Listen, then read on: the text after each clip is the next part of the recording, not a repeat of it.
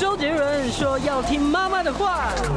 哎呦，阿母讲爱听老师喂。可是老师说，长大后要听老板的话。不管是谁，都要听医生的话。嗨，大家好，欢迎收听今天的《听医生的话》，我是节目主持人李雅媛哦。好，再一次拜托大家要订阅我们的频道，I Care 爱健康啊。今天呢，我要跟大家谈一个是精神科方面的一个专业的题目啊，就是强迫症跟囤积症的问题。为大家再一次的邀请到了亚东医院精神科的主任潘一如潘医师到我们节目中来，主任好。雅媛好，各位听众大家好。好，其实我一开始就想跟呃这个主任讨论一则，我在年初的时候看到一则新闻哦，说板桥有一个独居的老太太哦，她很喜欢回收各种东西，很节俭。最后呢，她这些东西处理不掉，然后呢，呃，整整堆了二十吨。后来是里长说，我花六千块把你买下来，他才让人家把他家里的垃圾给清走哦。但我就在想说，这么病态的一个行为，我们每年都会看到几次类似这样的新闻，这算不算是一种精神疾病，它是不是就是所谓的囤积症？呃。的确是囤积症，好，那跟大家说明一下，这个囤积症的定义其实是蛮有意思的哈。它其实指的第一个就是他感觉他有需要把它囤积起来，就是储存、收集哈。那另外就是他会很痛苦，因为如果要把它丢掉，他会感觉到非常痛苦，所以没办法丢掉。有这两个部分。那另外大家也要注意哦，囤积症也有那种是经年累月，它其实是一般生活的日常用品，它只是没丢掉啊，日积月累就越来越多，这是一。一种，所以他是懒惰，没有去清理，而不是说我舍不得丢掉，是这个意思吗？哦，没有，他丢他丢掉会非常痛苦，所以一定是舍不得丢掉。大概是这样，然后另外有一些人是会主动积极，他会像是捡回收，他每天在外面，他有看到东西就会觉得很可惜，就把它收起来。啊，这个就会堆得更多。是，那我其实有一个疑惑想问啊，就说这算不算是一种念旧的行为？好像我们也碰过有一些人就说哦，这个是我奶奶小时候留给我的什么东西哦，我不能丢，然后一一存就存了几十年不让丢啊，或者是哦，这是我年轻时候的一些记录啊，我不能丢啊，每一次搬家都。大大包小包都要带着走，像这种念旧跟囤积症之间，它的这个距差距在哪里？我们怎么能来鉴定说他已经到了一个病态的行为？呃，念旧绝对不是囤积症，嗯，好，因为哈，我们知道念旧的人，其实我自己有时候也会有一些小纸条都留着，而且不好意思让别人知道说啊，这样的小纸条你都留着。好，那所谓的囤积症，它会严重到什么程度？就是假设你家本来有一个客厅。客厅应该可以坐，呃，坐在沙发上看电视嘛。这个东西就囤积到说，连原本的空间。好，都已经失去它原本的意思，就是所谓的连脚都没地方踩的。哎，你讲的太清楚了，就是这个意思。然后本来可能是个卧室，可能那个地方床上已经堆满了东西，他没有办法睡觉。嗯，好，那他整个生活会出现到危险，因为我们大家知道这个有消防上的疑虑。好，那可能会跌倒，例如说绊倒，有时候是严重到说，如果大家有在电视节目上看到，他连门口都出不去，要用爬的。嗯，好，那有时候会堆到外面的人行道，或者是影响到公共的空间。那其中最担心的当然是火灾，还有这个住宅的这个安干净的程度，因为有时候他们捡的东西后，呃，还有一点。你知道有一点这个我们说卫生上的疑虑哈，所以其实这个囤积症跟念旧是完全不一样的。因为我们知道很多人会留照片啊，一些小简报，他可能会把它放在储藏室哦。然后房子好啦，就算东西真的很堆，稍微有点杂乱，但是他还是要维持一般日常的生活。那那好，这样讲起来的话，这个囤积症是要囤的很厉害才会算。没错，已经到了是病态的病态的程度。那我就要问一下，为什么会有这个囤积症？它是？先天的一种基因吗？还是说他是后天受了什么刺激才会这样子？嗯，其实我们在这个囤积症的这个诊断准则，因为一般我们现在都是用美国美式的这个 DSM five DSM 的第五版来去看，他其实有提到说和囤积症哦，其实没有特别的，我们还不知道它的原因哈。但是大概没有人说先天呃一出生没多久就有这个囤积症，很多都还是在成年之后慢慢发展起来的。那另外他也要排除一些特殊的情况，那我们知道说囤积症它可能是跟大脑的功能有关的。为什么？因为有一些脑伤之后的人出现囤积症，那他会不会是失智的一种症状？呃，我们也看到有一些人他在认知功能比较不好之后，之后他的确也有一些呃生活上比较杂乱啊，东西没有去整理哦，但是呃比较少出现说因为这样而大规模的囤积症，比较常出现是在失智之前他就已经有囤积，然后在失智之后更难去处理这个现象。是我记得去年还是前年吧，我看过有一则新闻是介绍那个高嘉瑜委员他的房间哦，那个好乱好乱哦，然后 那很多人就说他是不是有囤积症？像这种混乱不算囤积症，对不对？对，因为我自己本身也是属于东西比较混乱的，但是而且也比较不舍得，算念旧，好东西不会丢。但是这个跟囤积症真的还有一段差距。那我自己因为我知道雅媛今天要问我这个囤积症，我就想了一下，我所认识的长辈，好像例如说父执辈，有些人会把以前你知道以前有录影带，嗯，现在几乎没有人看，对，什么 VHS 那种。但是我看到我们的父执辈，他不舍得丢，他想总有一天会看。现在可能连机器你都买不到了，但他还是不愿意丢。对，但是他至少没有影响到说，呃，就自己的空间把它囤积起来。哦，但没有说啊，堆到说啊，走路都困难啦，怎么样？就单纯的念旧。好，这个叫做念旧。可是有的时候念旧会造成家人很大的一个困扰哦。嗯，像我记得我爸爸以前他他去世以后，我们就整理他的东西，发现怎么有这么多的东西哦，怎么都还留着。那现在就想问一下，就是说我们可不可以强迫来帮他做一个减法人生，让他断舍离？哎，讲到断舍离啊，我觉得呃，这个囤积症也蛮有意思的，是说如果他会丢掉的东西，一定是别人帮他丢的。哦，他自己完全他自己没办法，因为这就是他的诊断呐。他诊断是没办法丢东西，那能治吗？能治疗吗？我我说真的，囤积症没有一个很标准的治疗方式，没有药可以治，没有，我没有特别的，就是不是说像之前你们说今天可能也会讲到强迫嘛？对，我等一下会讲强迫症的 问题。啊，强迫症就有药可以吃，但是囤积症呢，我们可能可以说哦，什么样的情况之下有加重他囤积的情况？例如说，呃，他最近压力太大了，有点焦虑，然后越焦虑囤积越多。如果他有这样的现象，那我们可能可以针对这个加重的因子去治疗。但是呢，没有办法说啊，我给他一种药哦，例如说给他血清素哦，给他多巴胺等等的相关的药物，他就可以改变他的囤积行为，倒是没有这样。那有没有行为治疗的方法？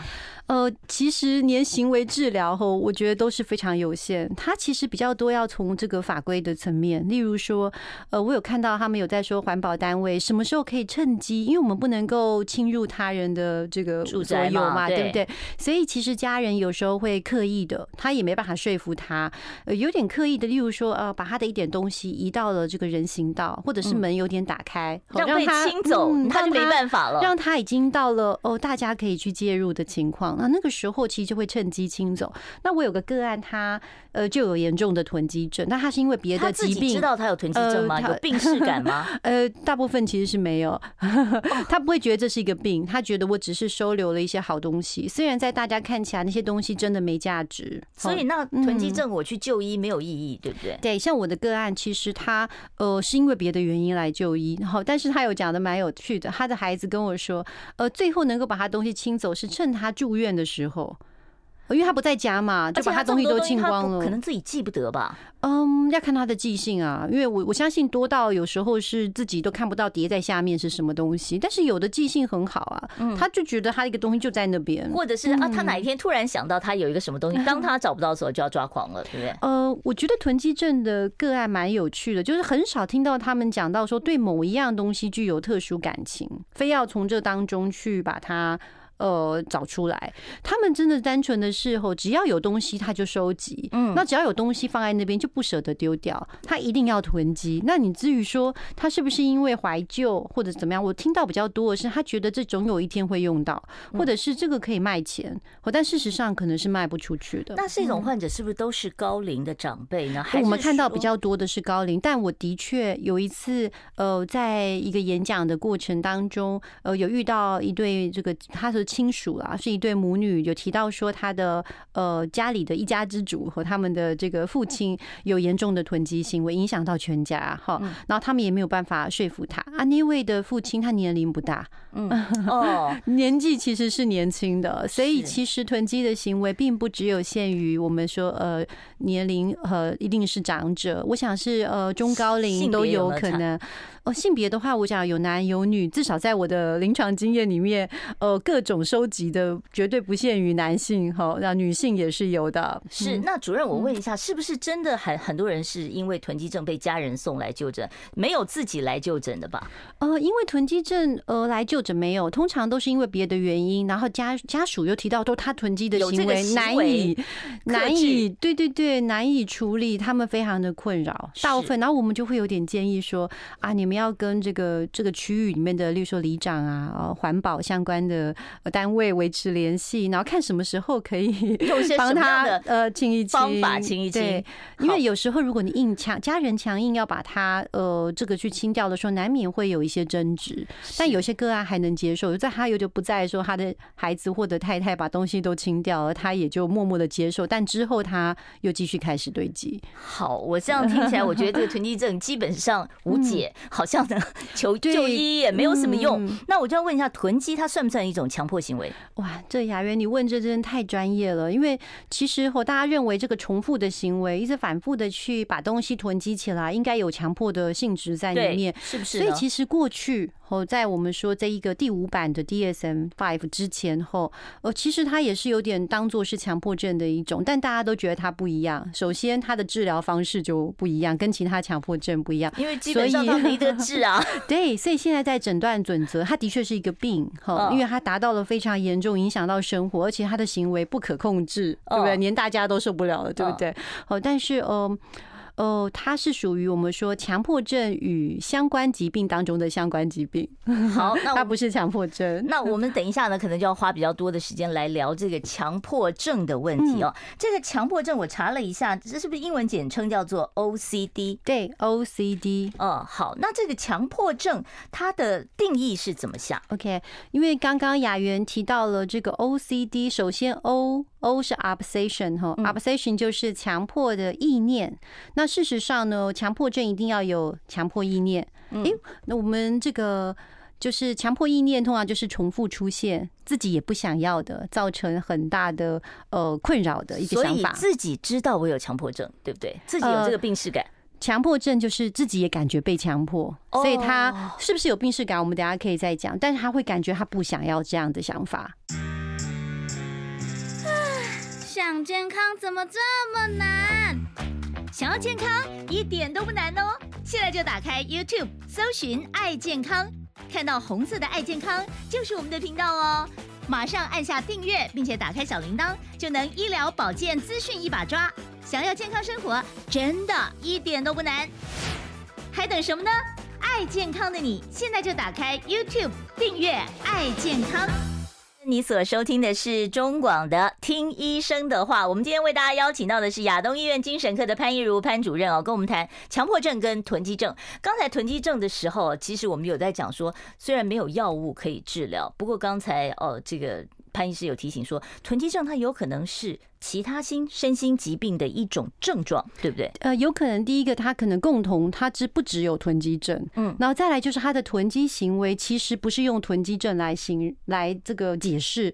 哦，他虽然有囤积行为，但是可能大家以为他囤积症，但是医师看起来他可能有别的问题。哦，就是他可能是因为太担心，假设啦，吼，因为他有些人是过度担心，焦虑，有一天会呃缺米、缺粮啊，缺什么东西，因此他有。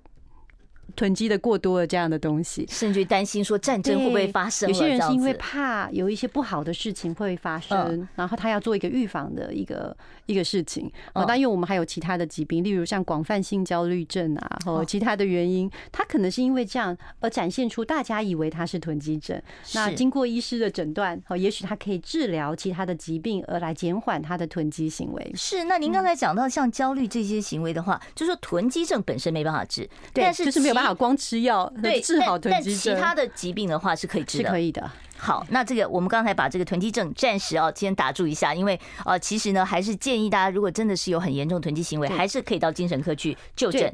就是一个一个一个很好的契机，就是我们来了解一下他有没有其他的问题或困扰。哦，虽然没有办法一颗药治好囤积症，但是如果他是因为其他原因而引起了囤积的行为，也许要特别的注意。那也提醒大家，有一些囤积行为可能是在脑伤之后出现，例如他是不是曾经头部有受伤、跌倒，还是说他是不是有车祸之后才出现这样的行为？这个也部分也会建议就医。好，那那潘主任，我们接着来谈一下强迫症。哦，我们刚才讲了一下这个强迫症，那这个强迫症它的主要定义，我们刚才没讲完，是不是？主任再帮我们补充一下。对，这很重要。我们刚刚提到 O 嘛，O 是 obsession，obsession 其实我们可以翻译成它是一个强迫意念，但它可能可以是个强迫的一个突然出现的一个冲动，嗯，还有一种好像一定要做的那种想法。那有些人是出现一些强迫的，好像影像突然插入。好，那等下会跟大家解释哪一些一些例子。然后这个 obsession 在英文也可以翻译成着魔。意思就是说，这样的这个东西，这个意念非常的可怕，就是让你，你知道吗？挥之不去，你克制不了的，对，就是一直出现。对，然后这个 C 呢是 compulsion 吼，是强迫行为。那意念跟行为可以是相关，也有人是单独出现，好，就是他只有一个意念或只有行为，但是很多人是两个都有。那我觉得两个一起解释，大家比较了解。例如说。有一个人，他一直都觉得东西很脏吼，他要洗。那我有一个个案，他是怎么洗？洗手，洗手，对，洗手是常见的。然后有人是洗澡很慢，吼，怎么样洗都洗不干净，等等吼。那有些人是东西已经很干净，他也知道很干净，但还是得再洗，这是一种。那有一些人是这个，我们说一定要检查。那像我个个案，他是他老是觉得房间里面有缝隙跟有洞的地方，可能有不小心什么东西掉进去，所以他几乎出不了门，因为他要离开房间之前，他必须要。反复的检查，那里面都是空的，已经被他都清光了，所以他最后就发展出一种，因为他没有办法离开，所以他就幸好现在有手机，他就照相，嗯，然后等一下他走出去之后。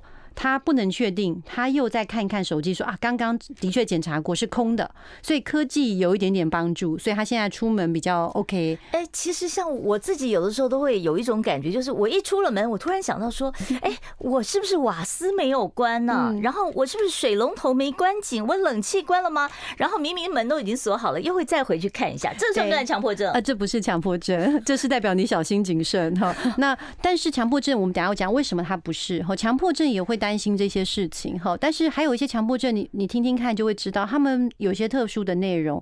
例如说，呃，我有个工程师的算是朋友，嗯，他的强迫症的内容是他每次要从台北开车到新竹，经过这个收费站，你知道大家现在都是自动感应嘛，对不对？但他经过之后，他就会要打电话给他妈，要问他说 刚刚有逼到吗？但他妈妈怎么会知道，对不对？所以，但他一定要打。但你看他平时工作是很正常，对不对？但他不打不行，而且他不只要打一次，他要问好多次。就等他有打说，妈妈，那刚刚经过某某站的时候，我这个真的有感应到吗？好，在高速公路上有没有收费到？有逼吗？这样类似这样。然后这是他多年来的一个习惯，那真的很困扰。就是说有些时候他也只有这件事情他在强迫，他其他方面可能也有。但我只是举例让大家理解，他自己也知道有没有逼，其实他妈怎么会知道？对不对？然后他妈也知道，但是必须要跟他讲。说有的有逼到哦，反复的讲，那这种的事情通常呃只能问自己最亲近的人，要不然他也不好意思。那像我们有一个个案，他有可能是说他也是嗯，他是从事像会计跟统计和这方面的工作，但他自己有一个小小的问题，是他有时候会突然出现一个想法，说，哎，那如果我这样做。哦，那有可能会害到我的所有亲朋好友。然后他的内容是说，会害到他们以后呃死之后都不断的轮回，不停的准呃诅咒啊，不停的呃一再的重复很痛苦的经验。那所以他经常问我说，那如果他是不是有时候不小心在心中对老天发誓要做的事，他有时候不小心就那个意念强迫意念就是我要发誓怎么样怎么样。那老老天已经听到了，那如果自己没做到，那会不会呃就导致他的全家呃以后？就是有一些不好的这个结果，对，以后甚至死后都还不断的被这都是他想象出来的嘛，对不对？你可以这样说，他自己，可是他平时你看他是一个聪明的女孩子后，然后可是这个意念很困扰他，他一定得大声的问我说：“那你确定不会呃不会导致这样子？”那我就跟他说不会，那就是那那像我前一阵子去年播一个韩剧叫做。非常律师与英语》，很多人可能都看了哦。对，大家就觉得说他是一个有自闭的主人翁，那他就每一次进门前，他要一二三数三秒，数三哦，然后呢，到桌子上面，他就会每一样东西都要放在很整齐。那这算不算一种强迫症呢？呃，这个自闭症的话，它有特殊的，我们说这个嗯一些重复跟比较执着的行为，好，它有一些固定化的固着行为，那那个东西并不是强迫症哦，它本身并不是因为产生了一个意念，哦，那因为强迫症的特色是你产生这个意念，他可能是觉得怕脏，哦，他觉得真的是超脏的，那可能是觉得不确定，那或者是像我另外一个病人是，他只要开车经过十字路口，他都很小心，但是到下一个路口的时候，他就会在想，我刚刚在上一个十字路口有没有撞到人？因此他就没办法继续往前进。是不是受过什么样重大的挫折？比方说 出过车祸，在十字路口 出过车祸，才会吓到说以后每到十字路口都会有这种不安全感的。那我们就会提到 PTSD 啊，但他不是这样的个案，他单纯是强迫症，哦，他就是不确定，以至于他在开车的时候明明都已经过了，他知道在这个路口看上一个路口是看不到的，但他还是会停在那边非常久。那另外强迫症它的影响很大，例如说这些强迫意念跟强迫行为。可能会让占据他一天当中的好几个小时哦，所以这个生活上困扰很大了。对，没错。好，我们要稍微休息一下，待会儿呢，我继续来跟潘义儒潘主任讨论强迫症的问题，让大家更了解这种呃在身心科方面的一个疾病啊，我们到底该怎么样来面对，可以怎么样的治疗？呃，我们在三十八分以后会开放现场的 call in 专线，到时候呢，如果说你有精神科方面的问题，欢迎你打电话到我们的节目现场来请教潘主任。想健康怎么这么难？想要健康一点都不难哦！现在就打开 YouTube，搜寻“爱健康”，看到红色的“爱健康”就是我们的频道哦。马上按下订阅，并且打开小铃铛，就能医疗保健资讯一把抓。想要健康生活，真的一点都不难，还等什么呢？爱健康的你，现在就打开 YouTube，订阅“爱健康”。欢迎听众朋友回到我们听医生的话节目现场啊！要拜托大家订阅一下我们的 YT 频道，我们是 I Care 爱健康啊。其实不光是听医生的话，我们在流行网所有主持人只要访问过一些啊好的医生，我们的节目内容也都会放到这个频道，欢迎大家踊跃的来订阅。我今天跟大家谈的是强迫症跟这个囤积症嘛，我们请到的是亚东医院精神科的潘义儒潘主任。主任，我要刚才我们谈到了这个强迫症的一些。症状啊，那这个强迫症它的成因是什么？OK，呃，强迫症的一个确切的成因其实不明啊，哦，但是有很多研究我在做这方面，那也有发现它可能跟我们头脑里面的一个基底核有关系。基底核叫做 basal ganglia，哈，基底核里面尤其是一个叫尾核的地方，叫 caudate nucleus，很小的地方，像痘痘一样小这样子。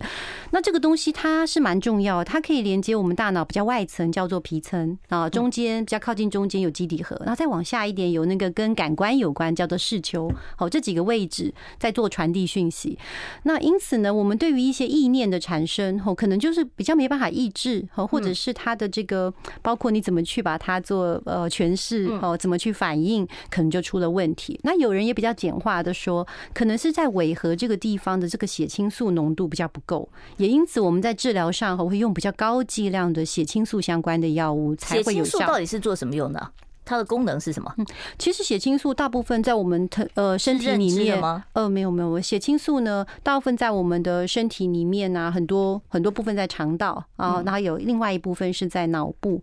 那它比较多认为是跟我们的情绪还有冲动有关哦，情绪跟冲动影响情绪，呃，心情以及冲动的控制。哦，这个部分会有关系。那您刚才讲说是脑子里面哦有一个什么地方有异常，对对。然后那验血验得出来吗？呃，验验不出来。那影像呢？呃，影像的话，我们会做这个比较功能性的造影，不是一般的医疗，这都是属于研究的层级。所以一般病人需要确诊的话，根本不需要经过这些影像。现在所谓的世界的这个诊强迫症的这个诊断标准是借由我们刚刚所讲，还有这个 DSM-5，他会讲哦，你怎么样有 obsession O。怎么样有 C 达到什么样严重的程度？好，这样做诊呃确切的诊断。刚才不需要做验血。对，你刚刚讲一个 O 一个 C 哦，就是一个是意念，一个是意念，一个是行为。对，那一定有没有可能是呃只有这个意念不断的闪过，不断的闪过，或者是我有不断的克制不住的行为，我根本没有这个想法，我就是。就是呃，它不是一定要两者都有的，但蛮经常是同时具有。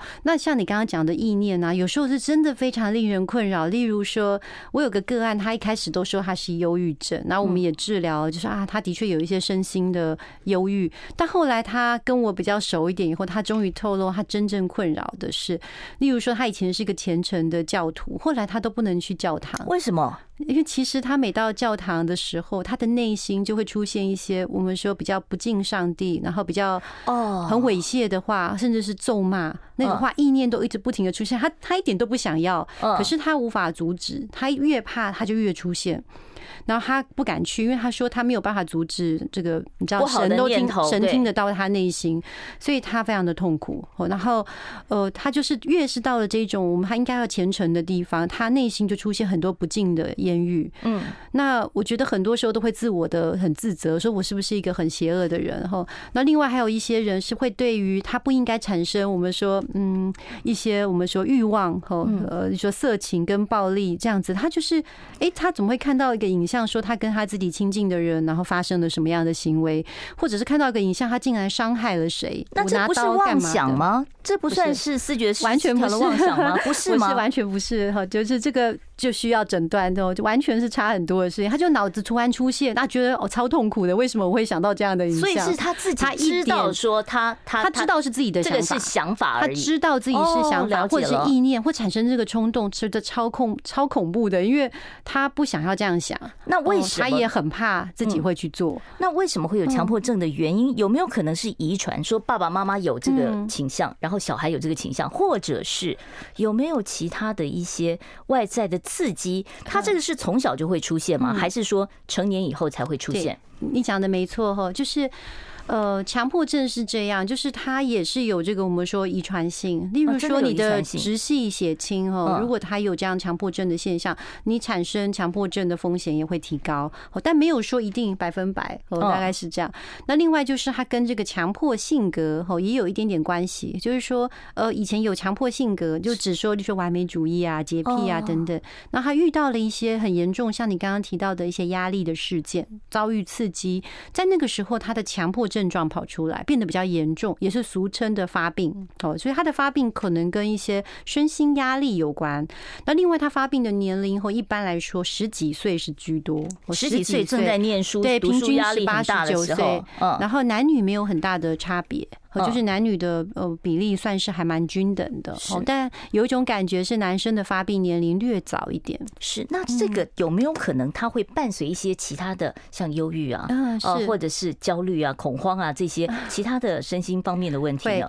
呃，应该说，呃，如果他的所有的恐慌的现象都是发生在他强迫意念的时候，那他还是一个强迫症而已。哦，是这样，因为其实你知道，你在一个，比如说你非你是一个非常虔诚的人，可是你突然出现了这种。奇怪的亵渎神的这种想法，你会觉得非常恐怖。你可能会想要一直祷告来化解这个部分，心里不停的，所以是一个恶性循环的一个状态。但是呃，或者你你对一个你本来很有你跟他很友好的人，就你内心看到他的时候一直闪现要杀了他，可是你跟他完你完全没有那个意思，你自己都觉得说我跟他是很好，我并不恨他，但我为什么会有这个？就是都是一些很可怕的，你说暴力、色情这样的意念，那种强迫的影像出现，你会觉得非常的痛苦，那你也会觉得很焦虑。焦虑到快要恐慌发作了，但这个不代表你是恐慌发作，你是因为严重的强迫症。所以如果说在这种情况下，我把强迫症处理好了，我用药物处理，这个会变好，这个后续的这个都可以改善了。是的，但你问我说强迫症会不会合并其他疾病？其实最常见是忧郁。那这个忧郁症通常代表他强迫症没有好好治疗，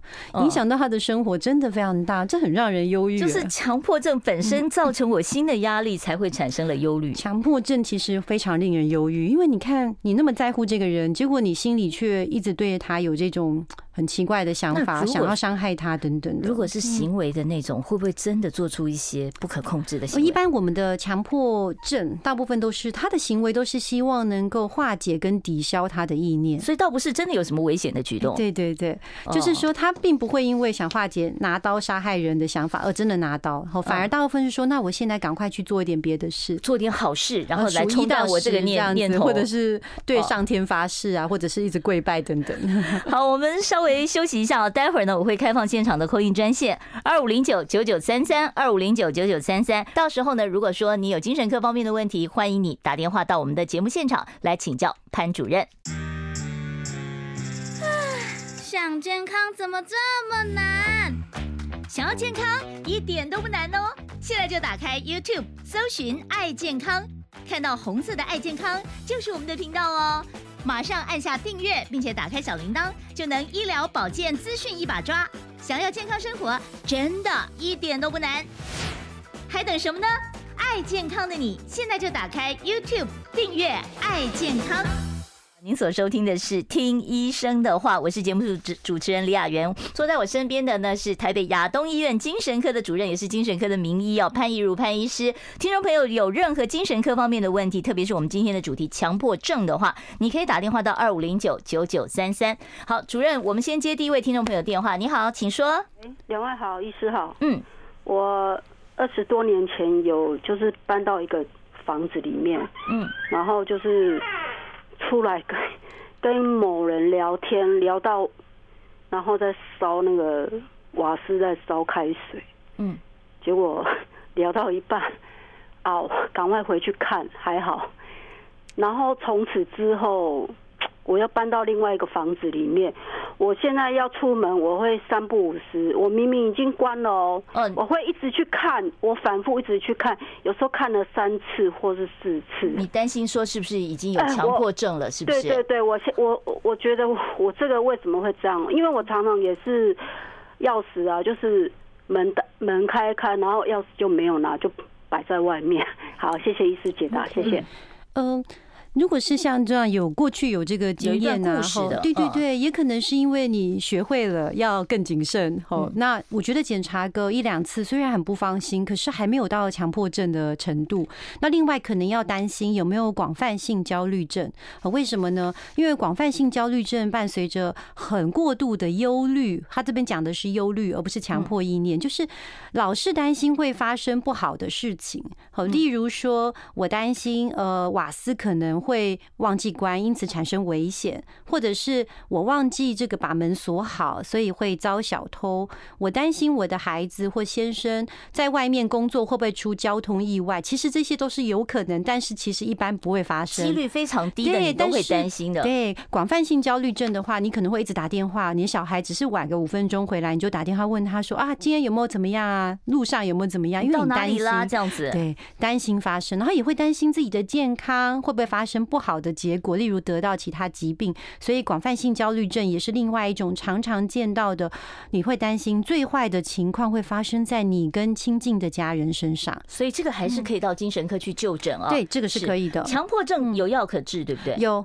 对，就是一般来说会使用这个两种方法来治疗，一种是血清素的药物，那需要比较高的剂量。嗯，然后呃，一般来说有三分之一的患者哦吃了这个血清素的药物哦，如果说能够耐受，而且觉得很好哦，就是他的这个三分之一会达到甚至完全没有强迫症的症状，就是一切如常。一辈子吗？不用。呃，然后还没有还还 OK，等一下会讲哈。然后另外三分之一他可能要合并使用我们说认知行为治疗，他的症状才能够获得更好的这个治疗和跟控制，那不幸的是，有三分之一的患者，或就算吃了强迫症的患的这个药物，都治疗的不错，吼，但是他还是会有强迫的症状，哦，但是他的这个影响会降低，我大概目前的比例是这样。那需不需要永远吃药呢？一般基本上强迫症真的是一个体质跟慢性化，但大概有二十到三十 percent 的人，吼，就是。十个当中有两个或三个，随着年龄后或者是慢慢的人生的曲线，他的强迫的症状有转趋比较温和，甚至可以不需要用药。好，所以呢，这个就诊是非常有帮助的啊。好，我们再接下一位听众朋友电话。你好，请说。你好，嗯，那个比如说哈，那个外出啊，就会想要一直洗手。只要是哈碰到任何的东西，就会想洗，尤其是旅行啊，回来所有的东西一定会洗一遍，袋子啊、什么杯子、眼镜啊，全部要洗。然后尤其是碰到有碰到地上的东西，我绝对也会很 care，觉得不干净，对对，就很 care，一定要洗，我觉得很困扰。嗯，什么都要洗，只要碰到，在家也一样哦，在家也一样，碰到就是都要洗，好奇怪。我们听听看主任怎么说，好不好？主任。一般来说，吼，现在因为有特殊疫情的情况，吼，所以疫情后有很多人原本没有这个问题，他们都会变成外出之后就洗清洗。那我们可能也要排除这个叫做新冠症候群，吼，就是说他只有在意这些会不会表面有接触到，然后造成感染，这是另外一个。有这个新的，没错，呃，就是叫 COVID syndrome，就是它有一个相关的事情。那有些人是在这个之后才产生。但我刚刚听这个我们这位呃听众朋友他讲到说他很困扰，然后。这个困扰，我在想，他一定有代表他有不想要洗的这个部分，所以他可能真的有强迫的这个症状。我关心国事、家事、天下事，但更关心健康事。我是赵少康，推荐每天中午十二点在中广流行网、新闻网联播的《听医生的话》。我们邀请到的都是国内数一数二的医疗权威，给你一个小时满满的医疗资讯，让你健康一把抓。除了收听以外，还要到 YouTube 频道上订阅 I Care 爱健康，按赞、订阅、开启小铃铛，爱健康三支箭，一件不能少。我继续呢，开放现场的 call in 专线是二五零九九九三三。好，我们接下一位听众朋友电话。你好，请说。哎，你好，我是我儿子，二十五岁，是是忧郁症。哦，是。那他现在目前，他现在目前有服用药物的是。嗯，早上卷，嗯，晚上安利富，嗯，那哦，对不起，维克卷和安利富是早上服用，乐富德和史蒂洛斯是晚上服用，嗯，那现在的话，医生建议他要吃那个营养补充品，吃五种鱼油、综合维生素、益生菌、酶，还有 NAC，NAC 就是乙烯半旁氨酸，嗯。那您现在的但问题是说，您觉得有没有必要吃这么多的这个补充品？是不是？他说吃这些补充品的话，可以逐渐减药。我想请教医生。哦，好，了解。是这样子，就是。呃，我们有时候会用鱼油来治疗这个忧郁的情况，哦，那这个剂量要比较高啊，一般会使用 EPA 为主的鱼油。那比较常会在临床上会用到，例如说这个人是不适合服药的忧郁患者，像是怀孕中的妇女，我们有时候会这样子去做哈。那呃，一般的情况之下，我觉得不管你有没有忧郁症，如果你要补充呃综合维他命或鱼油，我觉得都是可以的。好，然后没有什么特别的呃。我们说禁忌啊，除非说你有在使用一些抗凝血剂，那有时候鱼油跟血管通太好了，哈，就类似这样。那除此之外，其实是还好。但会不会有可能就是呃，您的孩子自己比较希望用保健食品来取代药物？要不然，我觉得并不是吃越多种的保健食品，你就会呃。就会减药的越快，哦，因为会使用到这么多种的呃精神用药，而且多种类，应该代表说他的忧郁的程度有相当的呃，我们说程度对，那也在正在治疗当中。那一般忧郁症我们比较在意的是说，能不能在有用药的情况下，先治疗到他的功能都完全恢复，他的忧郁已经好了。那另外会考量到说，过去呃我们这位个案他有没有说已经反复好几次的忧郁发作？如果是好几次。的复发，我会建议他继续维持用药，而不是说用保健食品来取代。保健食品基本上它是个食品嘛，它不能够宣称有疗效的嘛。对，是这样。好，我们接下一位听众朋友电话。您好，请说。喂。哎，您好，请说。哦，到我了，是不是？是的，是的，您请说。哎，哎，那个以前听过有医生说，那个囤积症，呃，其实也是强迫症的一种哈。我有一个远房。亲戚他有很典型的囤积症啊，但是他也有那个妥瑞氏症哦，会出怪声。那听说那个强迫症最大最多的共病就是妥瑞氏症哈，所以反推回去，是不是囤积症也应该算是强迫症的一种之下的一个支支流，还有另外一个问题就是说，哎，精神疾患方面市场会提到两种东西，血清素跟多巴胺。那医生刚刚已经有讲血清素大致的功能。